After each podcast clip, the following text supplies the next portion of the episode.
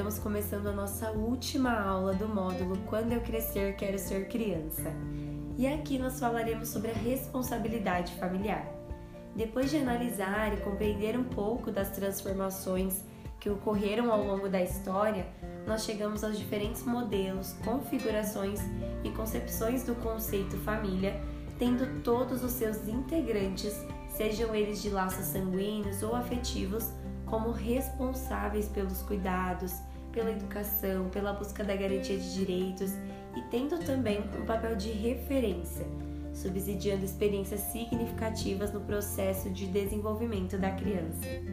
E pensando nisso, nessa família como responsável, gostaria de trazer um trecho do livro Educação Não Violenta, escrito por Elisama Santos, que diz o seguinte: É na infância que os filhos aprendem quem são e começam a traçar a personalidade dos adultos que serão.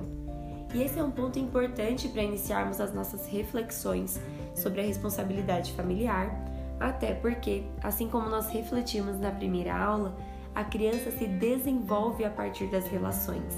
Ela interage consigo mesma e com o mundo à sua volta. Ela observa, experimenta e ressignifica a partir de suas próprias percepções. Mas pensando nessa relação com o outro e com o mundo, é que nós chegamos à família, sendo ela a primeira referência de apoio, de segurança, confiança, sendo uma fonte de amor e o principal espelho para as ações futuras dessa criança. Logo, ela não escolhe em quem se espelhar, ela observa, experimenta e reflete em suas ações aquilo que o ambiente oferece, e dependente de quem compõe essa família, as relações afetivas são as fontes essenciais que nutrem um bom desenvolvimento. E é de extrema importância que a criança tenha desde os primeiros dias de vida um ambiente que lhe proporcione o afeto, segurança e confiança. O adulto ele tem que confiar na capacidade da criança de se autoconstruir, porque ela explora o seu corpo, o ambiente, os objetos, e quando esse adulto referência transmite essa confiança, estando ao lado sendo sinônimo de segurança, de que ele estará ali para ajudá-la, essa criança vai também construindo a sua autoconfiança. E isso influencia em todo o processo de desenvolvimento. Afinal, se ela confia em si mesma, ela passa da observação para a experimentação, em seguida para a repetição, apropriação e até mesmo uma ressignificação. Ela testa as possibilidades e descobre como seu corpo e como o mundo à sua volta é e como eles funcionam. E lá na frente, essa criança terá um autocontrole e um autoconhecimento que fará toda a diferença. E um outro ponto que deve ser trabalhado desde os primeiros anos de vida é a questão do diálogo. Mesmo que a criança não verbalize, o adulto pode e ele deve conversar e também ouvir o que essa criança tem a dizer através do seu corpo expressivo. E isso deve ser constante, deve acompanhar o ritmo da criança, permitindo que ela se expresse, se perceba, falando sobre os sentimentos, as emoções, os desejos e as inseguranças. E cabe a esse adulto também falar sobre a vida, conscientizando-a dos riscos e despertando nela um olhar mais sensível para o mundo que a cerca.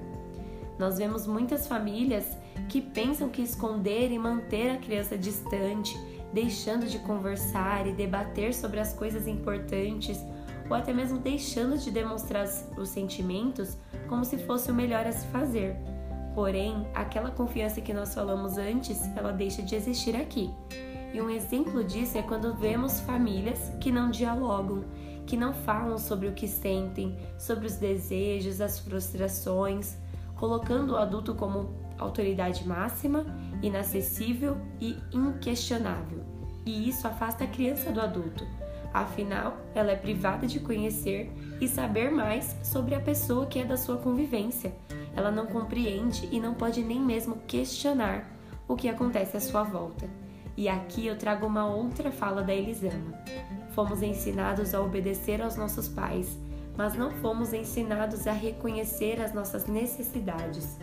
Fomos ensinados a agradar o outro, mas não fomos ensinados a nomear o que sentimos. A educação tradicional nos direciona para fora de nós mesmos. Aprendemos a lidar com o mundo exterior, mas nada nos é ensinado sobre o fantástico e misterioso mundo interior. Nele precisamos nos aventurar sozinhos. Ensinamos aos nossos filhos o que é uma faca, mas não os ensinamos a lidar com a raiva que pode ferir muito mais. E nós vamos encerrar o módulo com esse trecho, para pensarmos no quanto ele nos fala sobre a responsabilidade familiar e sobre como tem sido a nossa relação com as crianças. Aqui nós já entramos um pouco na questão da violência dentro da educação e das relações, mas nós falaremos mais sobre isso nos módulos seguintes. Até mais!